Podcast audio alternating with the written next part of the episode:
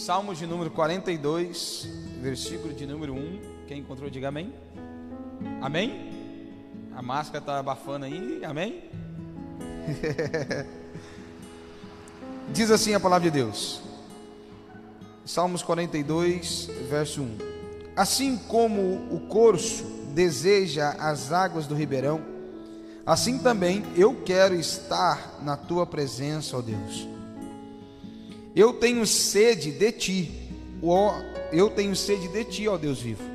Quando poderei ir adorar na tua presença? Choro dia e noite, e as lágrimas são o meu alimento.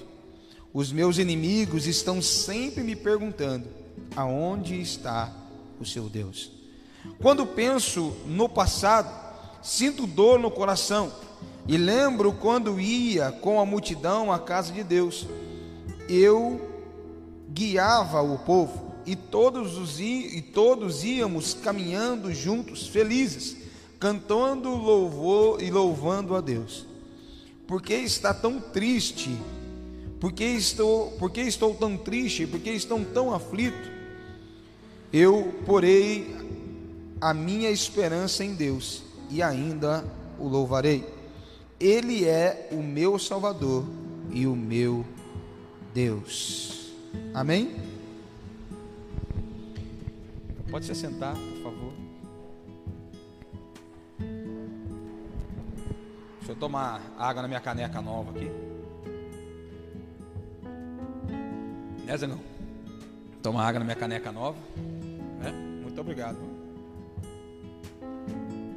Depois vai ter na lojinha da Seven, tá? Só que sem meu nome, né, irmão? Você não vai querer meu nome. Vai que você coloca na estante lá, quer fazer o nome do pai lá, daí não dá. Amém? Sem idolatria. Amém? Irmãos, na semana passada nós falamos um pouco sobre a paternidade de Deus. E falamos um pouco sobre até mesmo o Pai Nosso, né? Jesus é um cara muito bom, né? Quando ele vai nos ensinar a orar, ele fala assim: Pai Nosso que estás nos céus. Então ele traz a paternidade de Deus sobre as nossas vidas.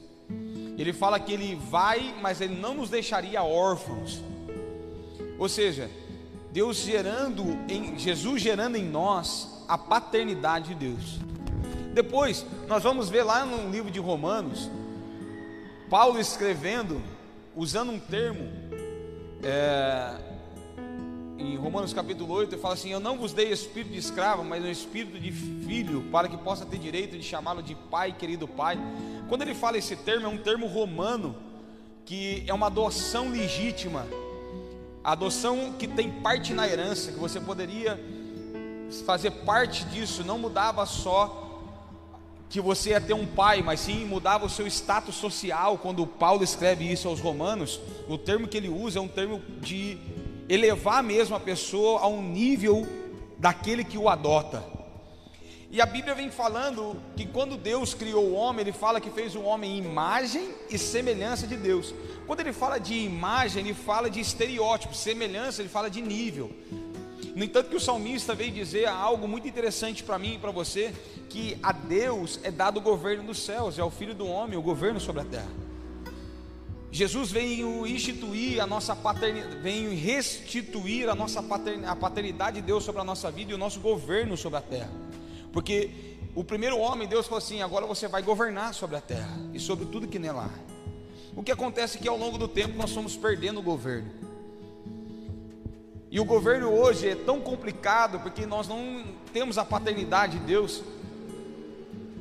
E até mesmo o governo de uma coisa muito esquecida, ao longo de muitos anos dentro da igreja, nós falamos muito sobre carne e, e, e sangue, né? ou melhor, sobre carne e espírito. Eu estou na igreja há um bom tempo e eu sempre vejo falando sobre carne e espírito, espiritualidade e carnalidade, pecado e santidade. Mas esquecemos que o corpo ele é feito de três estágios, se assim eu posso dizer: corpo, alma e espírito. E por muito tempo a alma foi esquecida dentro das igrejas. E hoje nós estamos vivendo um grande caos na alma, aonde as emoções estão bagunçadas, aonde as coisas estão perturbadas. Diz que nos próximos 10 anos a maior doença que vai ter no mundo se chama depressão.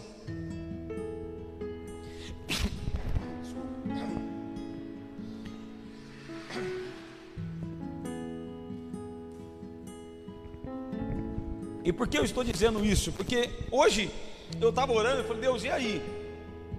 O Senhor quer falar conosco? Nós já estamos falando sobre paternidade, falamos sobre pecado, falamos sobre perdão. Nós estamos numa leva aí de muita coisa que Deus tem falado sobre conversão,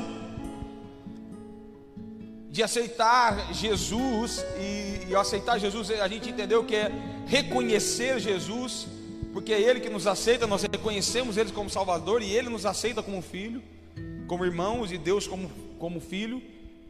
E hoje eu falei, Deus, que o Senhor quer de mim? E Deus começou a trazer esses versículos que eu acabei de citar para você.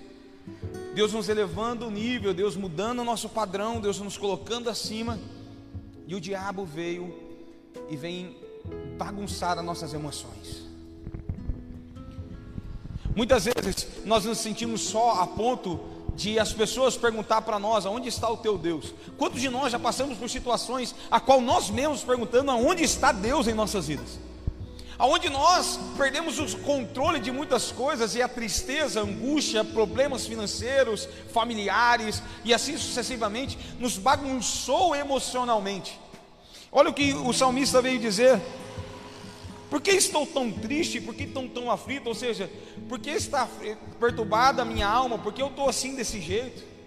Irmão, eu não sei se você já passou por isso, mas um estágio a qual você não consegue ler ou interpretar as suas emoções é tão perturbador, até mesmo como um trabalho de feitiçaria em nossas vidas.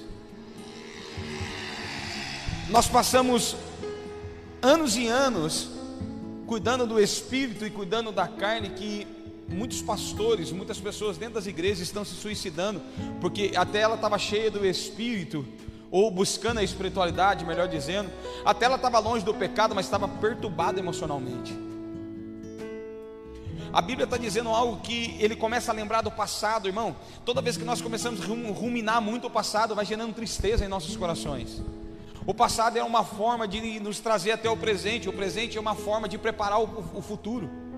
Nós temos que começar a entender que chegou o tempo de nós começarmos a celebrar o que nós temos que celebrar, mas chegou o tempo de nós deixarmos o que temos que deixar para trás. Às vezes, lembranças boas, dependendo das situações que estamos vivendo agora, ela nos traz depressão e não ânimo. Porque ele está lembrando, ah, eu lembrava quando eu ia para o templo, era eu que puxava a galera indo para a igreja, e agora eu não consigo ir. Irmão, quantas vezes nós estamos lembrando de coisas que nós não conseguimos fazer mais hoje e começamos a chorar? Deixa eu dizer algo para você: o que você já celebrou, já foi celebrado, o que você não consegue fazer, não é mais para você fazer, porque Deus já separou algo novo para ser feito na sua vida. Deixa Deus fazer o novo dele em você. Às vezes nós estamos aflitos, aflitos, estamos perturbados emocionalmente, porque não aceitamos a mudança de Deus em nós. Nós queremos às vezes entender, irmão, nem sempre as coisas são para ser entendidas, são para ser vividas. Se você tentar explicar para uma mãe, ou uma mãe tentar explicar para você, melhor dizendo, a dor e o amor de um parto, não tem como se explicar, ou tem. Quem teve parto normal não tem como explicar a dor e o amor ao mesmo tempo, irmão. Mas é um, é um momento de ser vivido e não de ser explicado. Chegou um tempo que nós estamos procurando, procurando tantas explicações, e hoje, uma criança de 8 anos tem mais informação do que um rei tinha. Hoje, uma criança de 8 anos tem mais informação do que uma pessoa da década de 50 adulta tinha em suas mãos.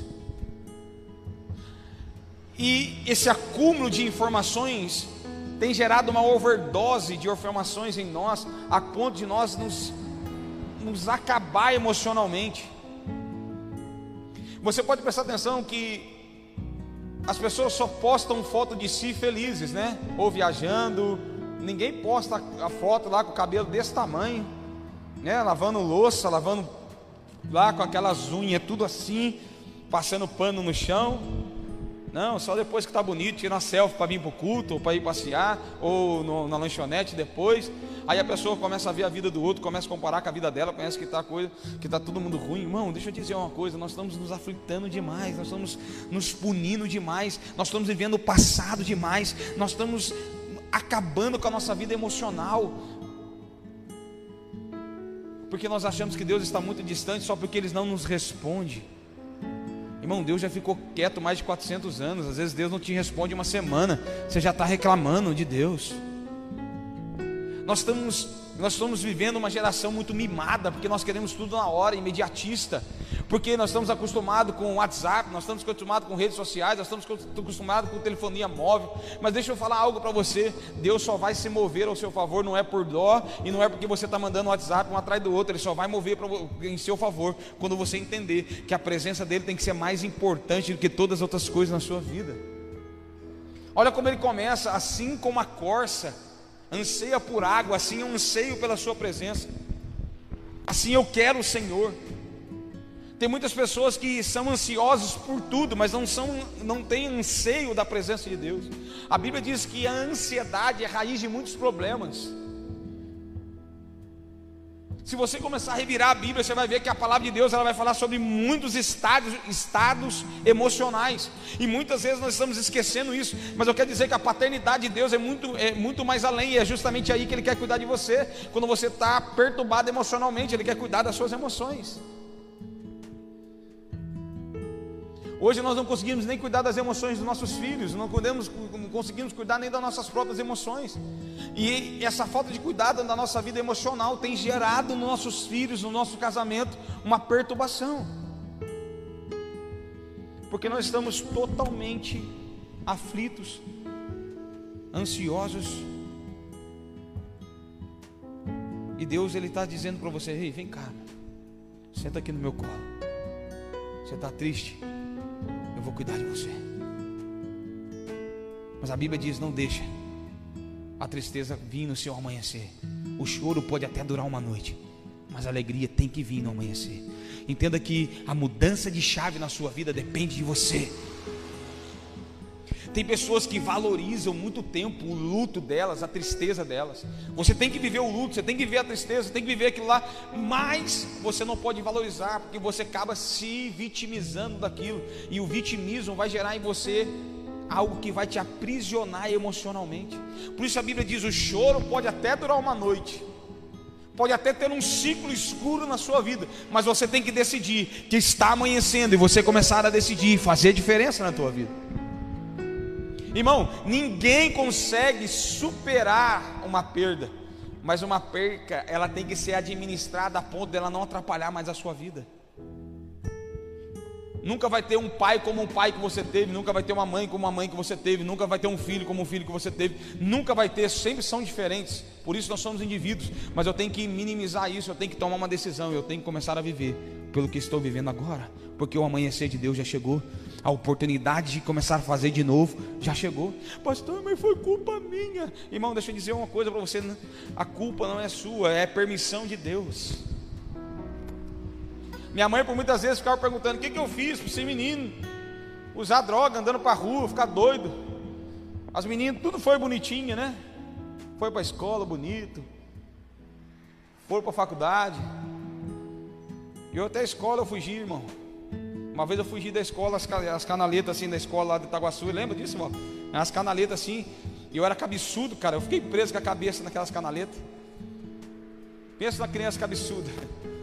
Eu fui tentar fugir na canaleta, passou o corpo, não passou a cabeça. Naquela época, sabe o que acontecia? Não ia, ah, mandava um bilhete para chamar o pai, não. A, a, a naná lá da, da escola pegava você pela mão e levava você lá na sua casa, batia no portão, você estava fugindo da escola. Eu sou dessa época, que a inspetora de aluno te levava em casa.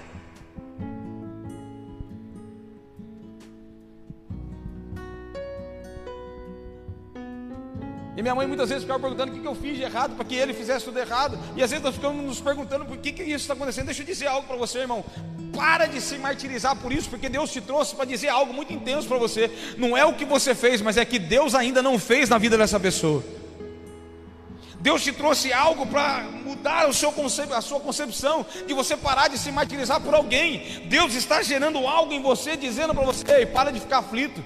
Tenha ansiedade só se for pela minha presença. Queira algo só se for a mim, porque eu sou o rio na sua vida.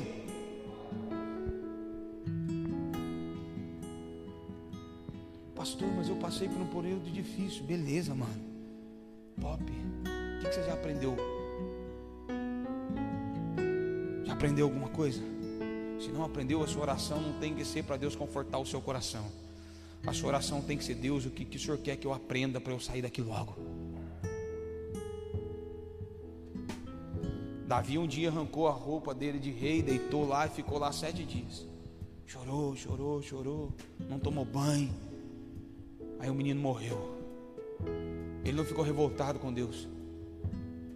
Ele simplesmente falou assim: aconteceu? O menino morreu, beleza. Foi lá, tomou um banho, se arrumou, se perfumou, foi para a igreja. Aí os caras ficou doidos. Falou, mas o menino estava doente, o senhor estava aí no chão.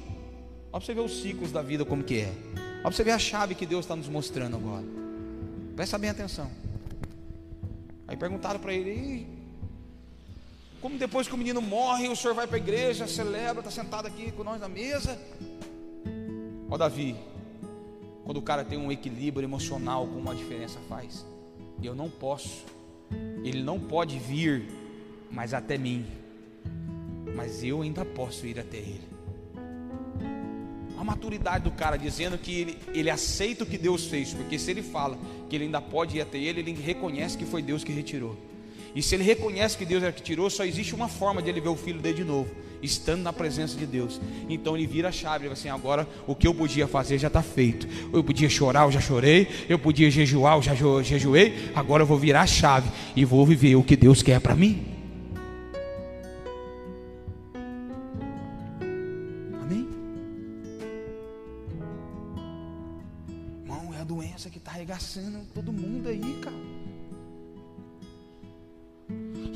Pessoas às vezes querem viver nisso. Parece que não, mas às vezes a pessoa, ela começa a ter uma melhora, ela olha para si mesmo e de repente aquelas pessoas que estavam ali, ela começa a se afastar, o outro começa a se afastar, as pessoas não olham mais para ela com aquele olhinho de dó, aí ela já começa a ficar deprimida, começa a ficar ruim de novo, começa a ficar com cheio de problema de novo, porque ela não quer ser curada, ela quer atenção, mas deixa eu dizer algo para você, atenção que você precisa. Ah, tempo seco está difícil hoje, irmão. A atenção que você precisa não é das pessoas, mas sim de Deus na sua vida. Porque Deus é o único Pai que pode cuidar das suas emoções. Deus é o cara que tem o bálsamo que vai lá nas suas emoções, lá no seu coração, lá na sua alma que está abatida, lá no seu corpo, que ninguém lá no seu, no, no, dentro do seu corpo, nas suas emoções onde ninguém pode tocar mas todo mundo já sabe, quem já ficou muito triste, quem já ficou muito decepcionado, sabe que a dor, a dor na alma reflete no nosso corpo. Com insônia, com dores, com sonolência. Hoje eu estava ouvindo uma pessoa dizer assim, eu estou com sono demais. Sono demais é um, é, um, é, uma, é um sinal que você está fugindo de alguma coisa ou que você está sendo sufocado por alguma coisa. Então você tenta se distanciar através do sono. Pastor, então você está dizendo que eu não preciso de nada, eu preciso só da presença de Deus. Não, estou falando que a presença de Deus é aquilo que vai dar um estopim para você mudar a sua vida. Mas se de repente você precisar de um acompanhamento, você precisa de um psicólogo, às vezes você precisa de uma alguém que possa te acompanhar mentalmente para você sair desse processo. Nós temos que parar de espiritualizar muito. Emoções não é espírito. Emoções é alma e a alma tem que ser tratada. Claro que o Espírito, diz, a Bíblia diz que o Espírito de Deus é aquele que dá domínio próprio, aquele que vai trazer equilíbrio, temperança na tua vida. Mas às vezes nós não conseguimos sozinhos. E aí que nós precisamos dos nossos, do, do nossos filhos, pai, mãe, esposo, esposa. Mas você não pode usar isso de uma moleta para você não sair mais disso. Porque Deus hoje está dizendo algo para você e sendo claro: eu quero cuidar da tua alma, eu quero que você pare de estar triste, eu quero que você pare de estar abatido. Não adianta você ficar olhando só para si e achando que você não vai conseguir, porque eu ainda sou o teu Deus, eu ainda vou livrar a tua face, eu ainda vou mostrar para você quem eu sou. Mas você não pode ficar no meio do caminho. Irmão, nós temos que entender que a noite sempre vai passar por todo mundo. Ele fala duas vezes nesse capítulo, porque está batida a minha alma. que se perturba dentro de mim. Por duas vezes ele fala isso, mas lá no final ele olha assim: Eu sei que o Senhor livrará a minha face diante dos meus inimigos. O que ele está dizendo? Ele vai mostrar que ele é em mim. Sabe qual que é o pior estágio de uma vida emocional desregulada? É quando você não acredita mais em si. É quando você olha para si e fala assim: não vou conseguir mais. Mas o salmista está dizendo justamente ao contrário: eu estou passando por tudo isso, mas ainda eu vou conseguir. Eu ainda vou mostrar quem eu sou. Eu ainda vou mostrar como eu vou passar por isso. Eu ainda vou dar a volta por cima. Eu ainda vou conseguir. Irmão, é isso que tem que estar dentro de você. Deixa eu dizer algo para você, a Bíblia é clara quando ela diz: Deus não dará prova alguma, qual que você não possa suportar. Se de repente você está passando alguma coisa, é porque você é especial e Deus sabe do seu potencial e por isso Ele quer virar a chave em você. E pastor, se não aguentar, se não aguentar, não é motivo de você parar, porque a Bíblia diz que se de repente você realmente não aguentar, Ele já te preparou o escape. Às vezes nós não confiamos em nós, às vezes nós não acreditamos no nosso potencial e Deus está justamente falando ao contrário para você: não pode ir.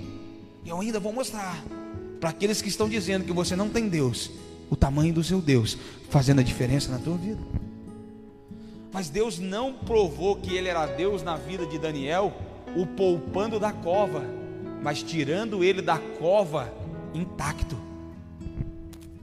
Deus não vai mostrar que é seu Deus te livrando do problema, mas Deus vai mostrar que é teu Deus quando você passar pelo problema e os danos serão sendo mínimos.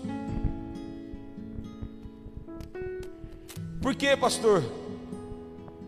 Porque Sadraque, Mesaque Abednego, ele entrou da cova, ele entrou na fornalha. E a fornalha foi aquecida sete vezes mais. Quando ele sai, não tem nem cinza em suas vestes. Você não prova algo quando você não passa. Mas é justamente ao contrário, você prova o tamanho do seu Deus quando você passa. E do outro lado, você pode cantar o hino da vitória, como ele fez com o povo passando pela água do mar. Entende, irmão? Sempre vai existir um mar de emoções, sempre vai existir uma cova, sempre vai existir uma fornalha, sempre vai existir uma cruz. Dá para entender? Sempre vai existir um exílio, sempre vai existir um presídio. Mas a diferença não é o que existe, mas sim como você se comporta naquilo que existe na sua vida. Paulo e Silas, quando ele foi para a prisão, eu, hoje, Maurílio, eu posso dizer para você: se eu estou no lugar daqueles caras, tomou um pau, eu ia cantar meia-noite nada, irmão. Talvez eu ia ficar quieto, mas cantar, se fosse um tempo atrás, eu ainda reclamava. Mas eu acho que eu ainda não estou no nível de cantar. Mas é justamente essa a diferença entre eles e nós.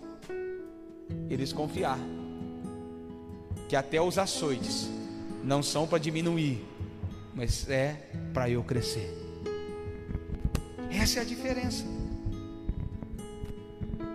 Então está dizendo, pastor, que tudo é crer em Deus, vai mudar a minha vida emocional? Sim, eu estou dizendo que o primeiro passo para regular a tua vida emocional é crer que Deus pode cuidar de você.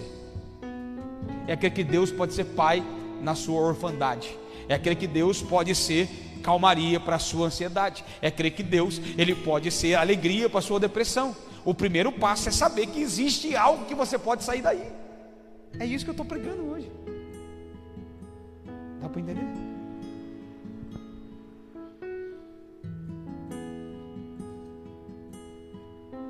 É tipo a luz do fim do túnel. Esse é Deus luz do mundo. O mundo está em trevas. Mas Deus está acendendo uma luz lá na sua parte emocional, dizendo: Ei, psiu, eu posso tirar você daí. Eu posso fazer você sorrir de novo. Eu posso fazer você dormir de novo. Eu posso você ser, ser ativo de novo. Eu posso fazer você estar em família de novo. O que eu preciso, pastor? querer a face dele, mais do que todas as coisas. Porque o salmista ele não quis vingança dos seus inimigos, mas ele queria a presença de Deus revelando quem ele era diante dos seus inimigos. Muitas vezes nós queremos eliminar problemas. E Deus está falando assim: Eu não vou eliminar problema, eu vou edificar você no problema. Nós somos uma geração mimada. Nós somos uma geração mimada que quando alguns anos atrás nós íamos para a igreja, chorava, o pastor colocava a mão na nossa cabeça, nós já dormia. Eu sou uma geração mimada que nós queremos alguma coisa assim na igreja, o pastor orava, nós ficava curado, dava curava dor de cabeça, né? Era só tomar um copo com água, já era. Não, não é? Não acabou isso aí, cara. Agora Deus está falando assim, ó, agora é o tempo de você ou busca a minha presença, ou busca a minha face, ou eu não vou ser mais esse Deus de mandinga. Pastor, Deus pode curar com um copo com água? Irmão, não é esse o contexto, amém? Deus pode fazer. O que eu estou dizendo é que nós estamos tão mimados que Deus pode usar até uma mula para falar se Ele quiser. Ele pode curar com água, Ele pode curar com azeite, Ele pode curar com guspe, Ele pode curar com o que Ele quiser. Mas nós estamos tão mimados que nós estamos esperando ainda esses amuletos, alguma coisa Deus parecer do céu e num sinal para mim. Mano, Deus já está falando para mim, para você. Eu sou a luz da sua vida emocional. Eu quero tirar você desse tempo de choro e começar um amanhecer na tua vida. Eu sou aquele que quer curar você. Eu sou aquele que quer dar noite de sono para você. Eu sou aquele que quer fazer de você. Mas precisa você entender que Deus não vai te tirar que Deus não vai te livrar de uma cova, mas Ele vai te livrar em uma cova. Você precisa entender que tudo contribui para o bem daqueles que amam a Deus, até mesmo a cruz. Você consegue entender que até a cruz foi bom? É, pastor, você está falando que é bom porque não é o ser. Graças a Deus, cada um tem a cruz que merece. Talvez a minha cruz você não aguenta, talvez a sua, a sua cruz eu não aguento. Por isso Deus é personalizado. Tem uns que ele é Jeová Shalom, tem outros que é Jeová Rafá, tem outros que é Jeová Jireh. Deus é personalizado, irmão. É o mesmo Deus, mas ele vai agir de forma diferente, de acordo com a sua necessidade.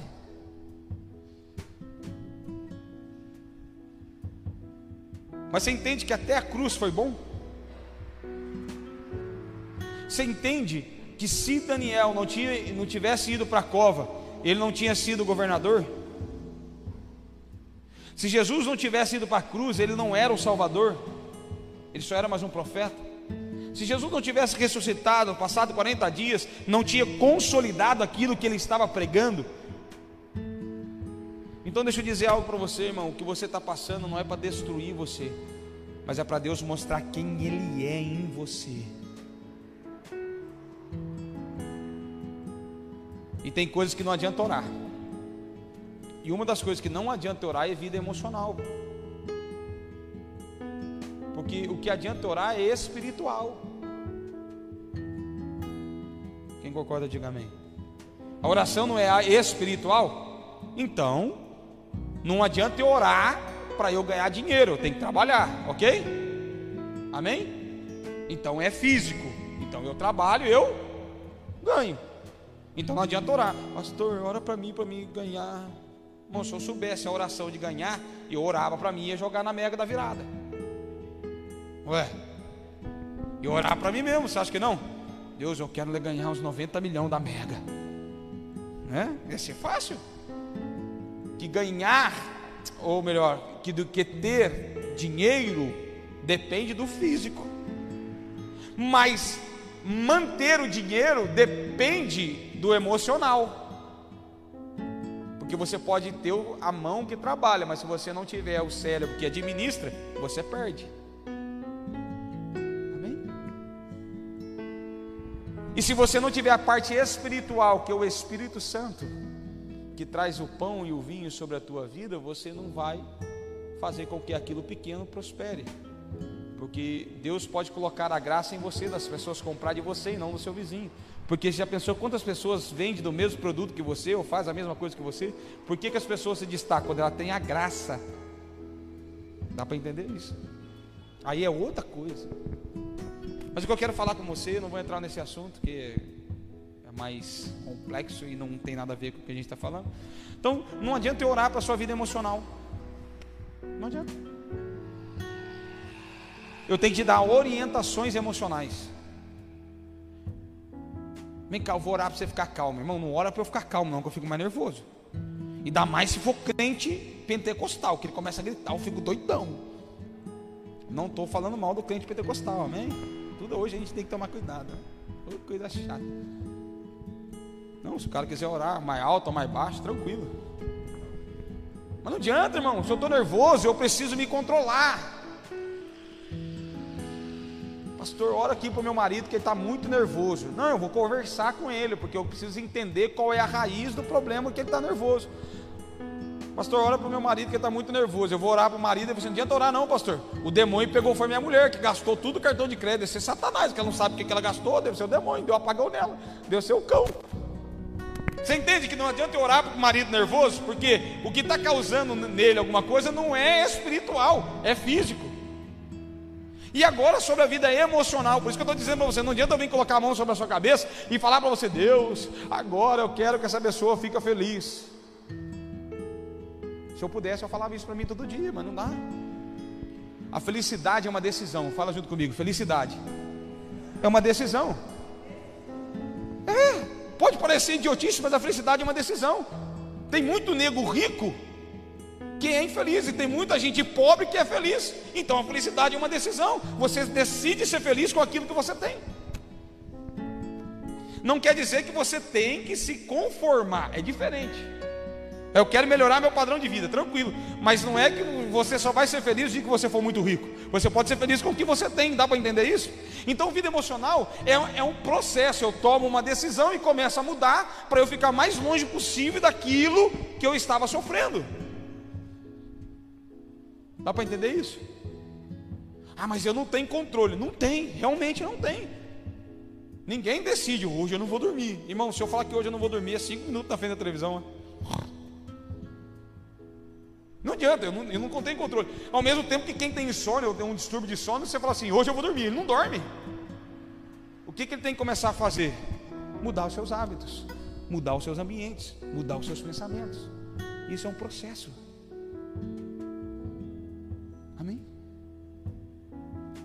Tudo bem para vocês ainda? Vocês estão felizes?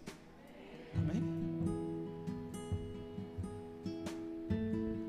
Nós estamos procurando muita fórmula mágica.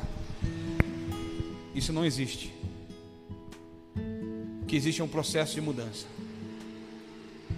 Porque se fórmula mágica existisse para mudar alguém, Jesus não tinha passado três anos cuidando e moldando os seus discípulos.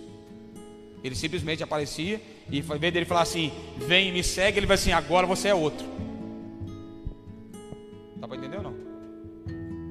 Que do mesmo jeito que ele chegou, vem me segue, ele falou assim, vem aceita o processo. Aí põe lá um de direita e um de esquerda. É? Tipo Pedro e Mateus.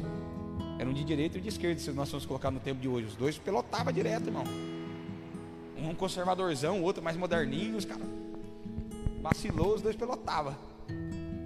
Ele poderia dizer assim: não, agora você ser calminho, vou falar para Pedro, Pedro, você vai ficar calminho a partir de agora. Hã? Não poderia? Não, mas o que, que ele fez? Ele trouxe eles para um processo, e é justamente isso que Deus está te chamando hoje. Vem e me segue. Tenha, tenha agora ansiedade só se for pela minha presença. Vem e anda comigo, porque eu vou fazer você em um processo ser uma pessoa melhor.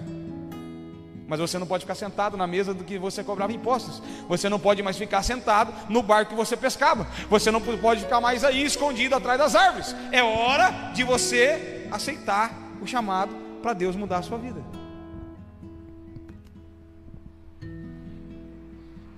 Eu sei que falar de vida emocional é um pouco complicado, porque às vezes você fica ali, mas eu não tenho, mas eu não sei. Não, mano. O choro uma noite, a alegria para você é uma decisão.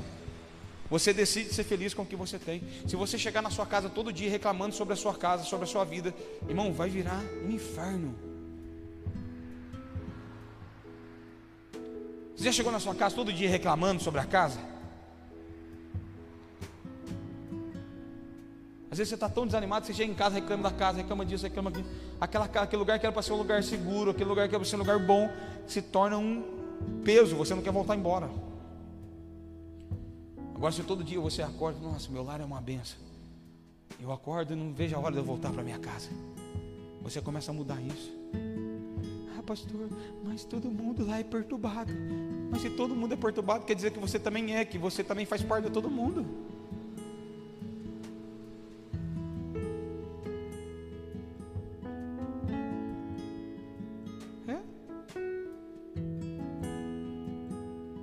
As pessoas ficam loucas comigo às vezes, Mael, porque vem me procurar ajuda. Pastor, meu marido está com B.O.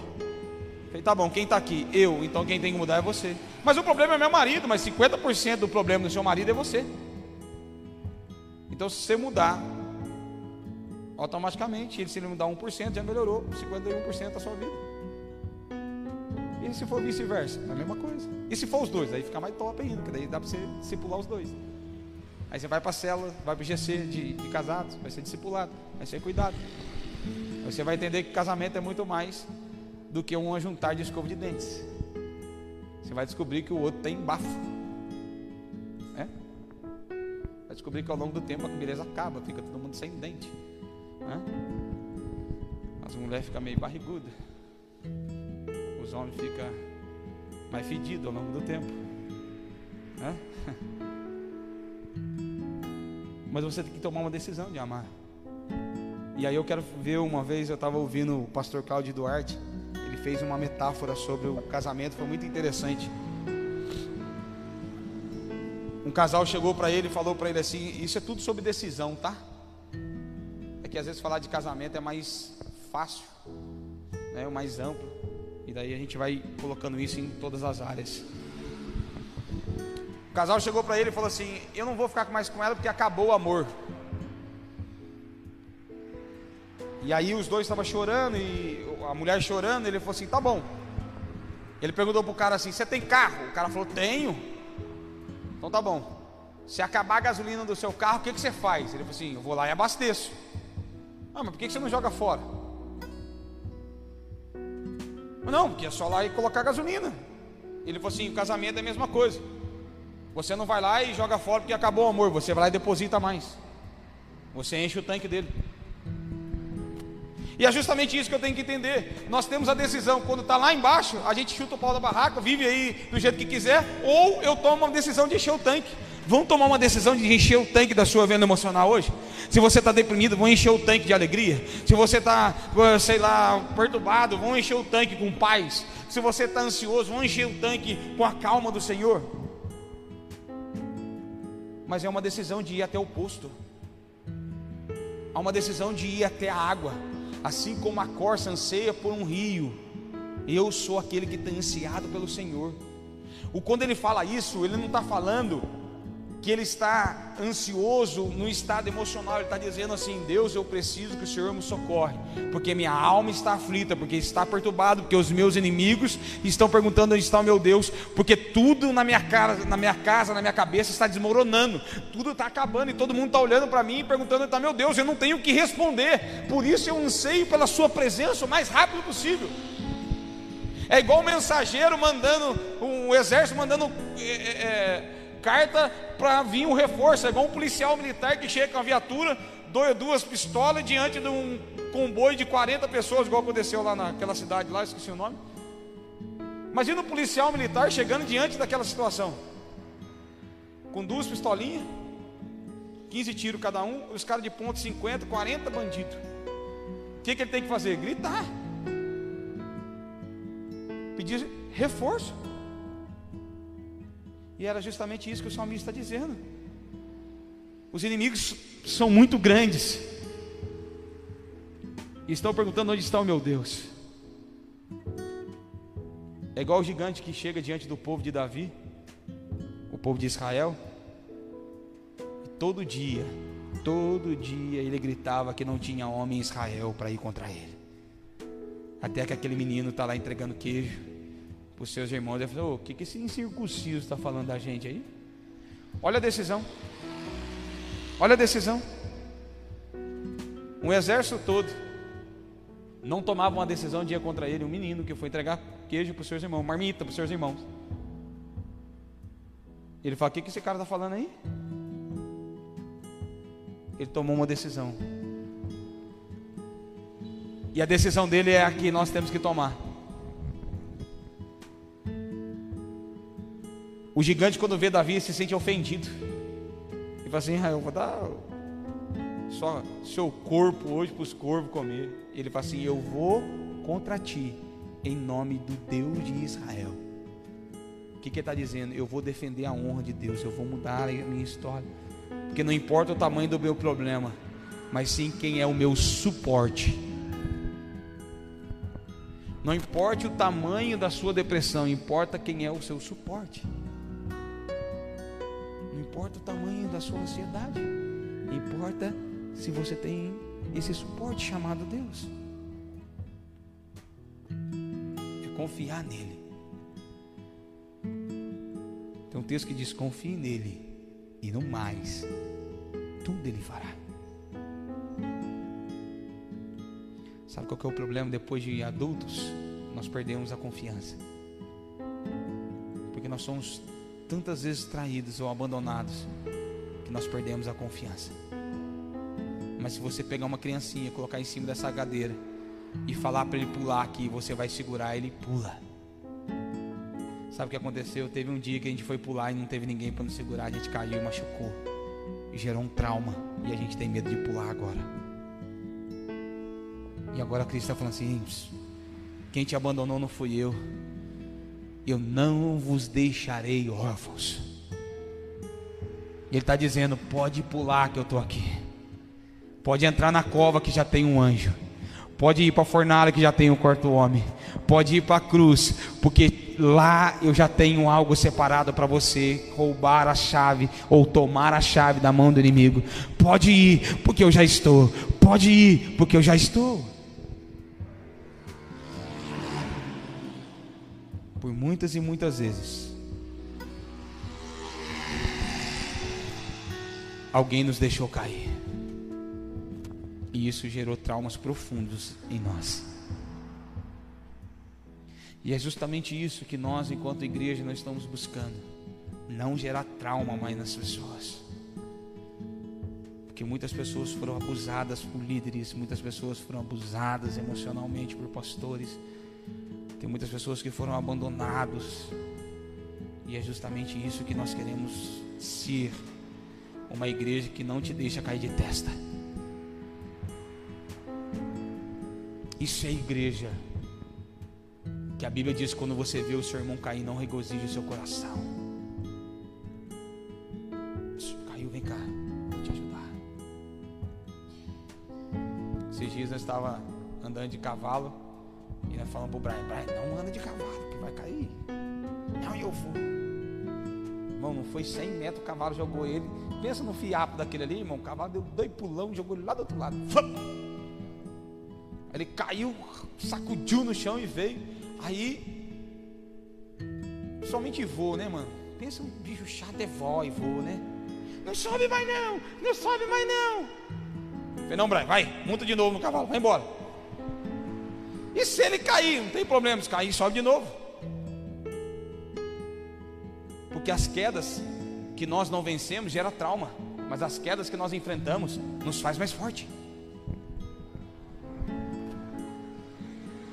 Nem sempre nós vamos acertar de primeira, mas não quer dizer que nós somos fracassados. Nem sempre. Por que, que você acha que Davi pegou cinco pedras, Val? Porque não tinha certeza que ia acertar a primeira. Já parou para pensar nisso? A Davi era bom, não, mano. Se ele fosse bom, ele pegava uma só. Ele pegou cinco, e ele pensou, eu tenho cinco chances. Já parou para pensar? Nem sempre nós vamos apertar de primeiro. Mas pode ser que se o Espírito Santo estiver no comando, vai ser a primeira, pum, vai derrubar o gigante, eu vou pegar a espada e cortar a cabeça dele. Mas vai que dá, dá errado. Eu tenho que ter outras quatro pedras. Dá para entender ou não? Então para de ficar querendo que dê certo da primeira vez. Às vezes a sua filha vai morrer como morreu de Jairo. Mas aí que Jesus vai chegar e vai assim, ah, está dormindo, fica calmo. Aí todo mundo vai dar risada da sua cara, igual está acontecendo aqui, ó. Ah, mas seu filho não tem mais jeito, mas a situação não vai mais dar.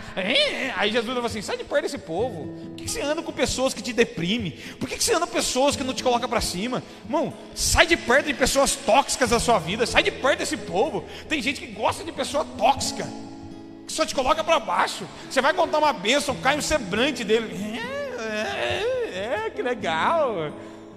Sai de perto dessa pessoa, não conta mais bênção para ela, não. Se você puder semear alguma coisa na vida dela, semeia uma passagem lá para o Acre para ela ser feliz.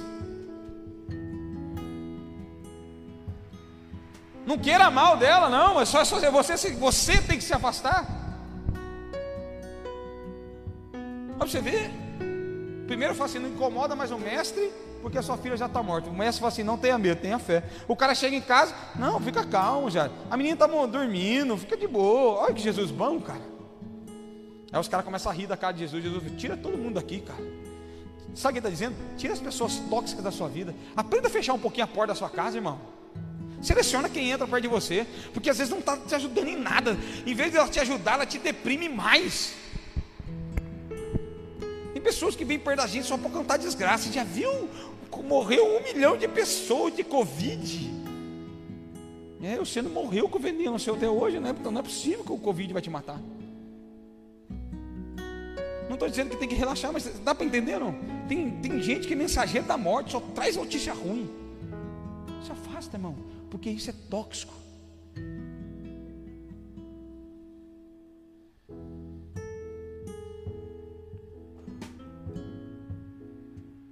Nem sempre nós vamos acertar de primeira. Nem sempre vai dar tudo certo. Nem sempre vai ser bom. Nem sempre vai ser fácil. O que importa é que se eu tiver Deus, sempre vai acontecer. Nem sempre vai ser de primeira, nem sempre vai ser fácil, nem sempre vai ser bom, mas sempre vai acontecer. Então, se reprograme emocionalmente. Comece a olhar e aonde está ansiedade, depressão, insônia, dor, olha para dentro de você e se reprograme. Porque para você chegar numa depressão não foi do dia para noite, foi muitas notícias que te levaram até lá. Então começa a anular essas notícias, umas por umas. Toda ansiedade começa a anular uma por uma. E você vai ver o que é viver em plenitude.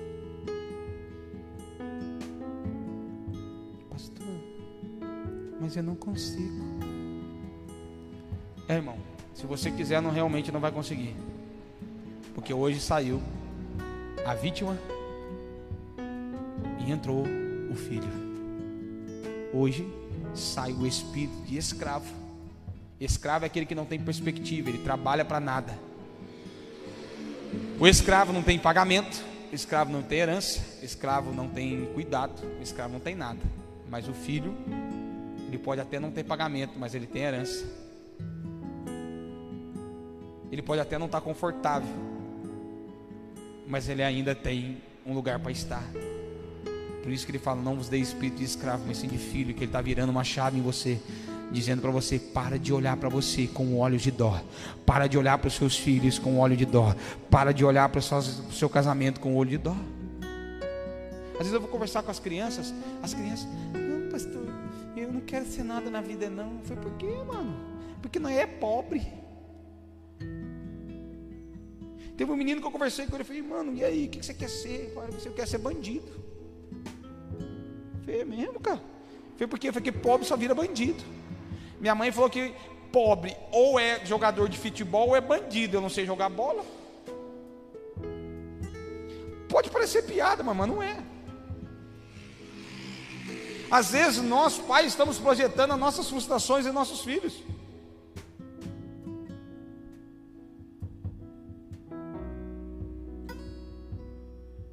Não é porque você não tem alguma coisa que você não é alguma coisa. Não é porque você não tem alguma coisa que você não é alguma coisa. Depende do que você é, não do que você tem.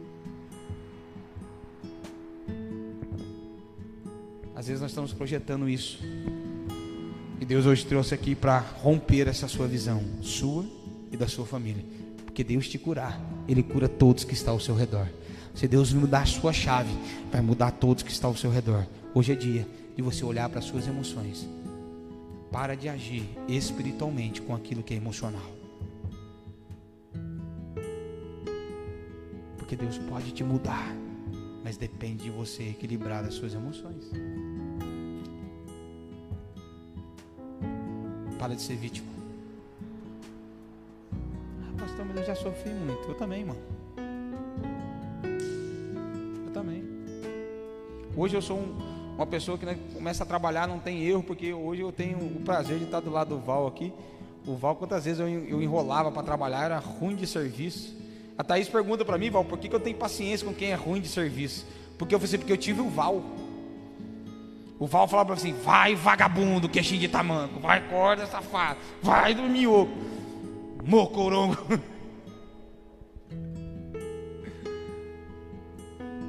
E eu não usei aquilo para eu ser deprimido, eu usei aquilo para eu ser melhor. Então tudo que eu vou fazer hoje eu tento acabar o mais rápido possível, que parece que o Val sempre está olhando o que eu estou fazendo. Parece uma assombração na minha vida, Zangão. Parece que o tempo todo ele está olhando para o que eu estou fazendo. Aí uma vez, eu todo feliz, né? 13 anos, trabalhando, 11 mais ou menos, estava trabalhando com ele. Minha mãe estava tomando café à tarde em casa. Minha mãe perguntou: E aí, Val? Minha mãe, ô língua, né, cara? Porque ela tem que espetar as coisas, né? E aí, Val? Neném está trabalhando lá com você agora, né? Que eu trabalhava para a Meire. A Meire é a, Meire é a mãe. Eu entrava a hora que queria, fazia o que queria, a Meire pagava. Não quero marmita, Meire. A Meire, tá bom, come lanche no McDonald's. Meire era assim, vou comprar outra. Vinha marmita para todo mundo. Para mim, a Meire ia lá mandava comprar marmita no Imperador. Era... Aí mudou a chave, né? Eu saí do, do parque fui trabalhar com o Val no restaurante. Aí eu todo feliz, porque eu já estava trabalhando com a família já fazia um tempo, né? Então minha mãe também sabe que eu era um bom funcionário, que eu fui promovido lá para baixo, né? Foi nada, bom. Foi pro Vale dos Ossos Secos. aí eu cheguei lá embaixo, minha mãe toda feliz, fez um café. E aí, Val? Eu lembro como se fosse hoje, eu estava sentado na ponta de cada mesa, a minha mãe na ponta de lá e os dois assim. A minha mãe falou assim: "E aí, Val? E o nenê? Como que tá?" É o maior vagabundo que eu tenho lá. Eu falei: "Ah, fé da mãe." E vai ver. Sabe o que aconteceu? Em quatro meses que eu fiquei trabalhando com ele, quatro meses, eu comprei uma banca na feira para mim. Eu não tinha de guardar, deixava guardar. Sabe o que eu fazia? Eu carregava a banca no braço, montava e. É uma? E deixou, ó, eu vou fazer o seguinte: tem um porão aí, você guarda. Só que a minha banca era do outro lado da avenida. Eu tinha que arrastar no braço e voltava. E eu não, e às vezes eu não aguentava arrastar. Eu falei, eu tenho que arrastar. Se eu chegar lá e não guardar a banca, o Val vai chamar de vagabundo. Então eu poderia ou deprimir ou usar isso a meu favor. Eu usei isso a meu favor. Então, irmão, os problemas ele pode ou te acabar ou usar isso a seu favor. Então hoje Deus te trouxe aqui para dizer para você que a sua alma pode estar abatida, que tudo pode estar dando errado, mas um dia a sua face será lembrada diante dos seus inimigos pelo Deus que você serve. Amém? Amém? É isso que Deus quer fazer em você. E hoje toma uma decisão. Pastor, eu não vou fazer faculdade porque eu sou pobre. Toma uma decisão que a partir de hoje você vai fazer uma faculdade. Pastor, eu não vou ter. Toma uma decisão que a partir de hoje você vai ser que a partir de hoje você vai sair, que a partir de hoje você vai ter sua empresa, não sei qual é o seu sonho. Toma essa decisão agora. Ah, pastor, eu já quero tudo, mas eu estou meio assim. Toma a decisão que você, a depressão não vai fazer mais parte de você. Aí amanhã você vai acordar mais triste do que hoje, você não vai ficar desanimado. Por quê? Porque é assim que o inimigo faz. Todas as vezes que dizia uma grande vitória na Bíblia, aí é um pico de, de depressão. Elias foi para a caverna. Jesus, antes da, da cruz, ele foi para o monte. Sempre quando está perto de algo muito grande, existe um depreciamento daqueles que vão passar por aquilo. Porque você, o seu corpo ainda não sabe, mas o seu espírito já sabe o que vai acontecer. Então, fica uma guerra entre o corpo e, a, e o espírito e quem sofre as emoções. Então, quero que você Sinta-se à vontade nesse momento. Se você quiser ficar de pé, você fica. Se você quiser ficar sentado, você fica. Se você quiser chorar, você chora. Se você quiser não chorar, você não chora. Se você faz o que você quiser, mas eu quero pedir para você uma coisa. Uma coisa só eu quero pedir para você. Rompa com aquilo que tem abatido, ferido, destruído você na sua vida emocional, a sua alma seja o que for, seja com o filho, com o pai, com a mãe, com uma situação, com o passado, com o futuro. Eu quero que você olhe agora e comece a romper nessa vida emocional. Rompa nisso agora. Toma uma decisão. Porque os seus inimigos estão perguntando onde está o teu Deus, porque você está nessa situação. Mas a partir de hoje, começa um processo, se você quiser na tua vida. Que em pouco tempo as pessoas vão ver Deus em você, ao invés de perguntar onde está o teu Deus. Vão ver Deus porque você vai estar tão diferente emocionalmente que as pessoas vão falar assim: não, esse representa Deus. E é isso que Deus vai fazer em você. Hoje, a sua face está sendo uma face, o seu rosto está sendo um símbolo de vergonha mas em pouco tempo a sua face será um símbolo de vitorioso, de vitoriosa, de uma boa família, de uma boa casa, de um bom pai, de uma boa mãe, de um bom filho. A sua face hoje pode representar uma vergonha, mas a Bíblia diz: para cada dia de vergonha, dupla honra. Hoje você pode ser um grande pecador, alguém que todo mundo condena pelas suas ações, mas eu quero dizer para você: aonde abundou o pecado, vai superabundar a graça. Se hoje você foi muito abandonado, se hoje você fez muita coisa errada, a Bíblia diz que quem muito é perdoado, muito ama. Então Deus hoje está perdoando tudo em você e vai te amar tanto que você vai demonstrar e vai ser um símbolo do amor de Deus. Irmão, para de pensar que o que você está vivendo agora é porque um dia aconteceu isso na sua vida. Para de se martirizar, para de você ficar como Davi. Um dia estava lá, ah, eu estou aqui porque eu pequei, por isso que meu filho morreu. Não, toma uma decisão. Agora é tempo de eu mudar totalmente a minha vida, para que outros filhos não morram, para que outros não sofram, e eu ainda vou estar com aquele que Deus tirou de mim. Deus é um tempo de restauração nessa noite. Deus é um tempo de restituição nessa noite.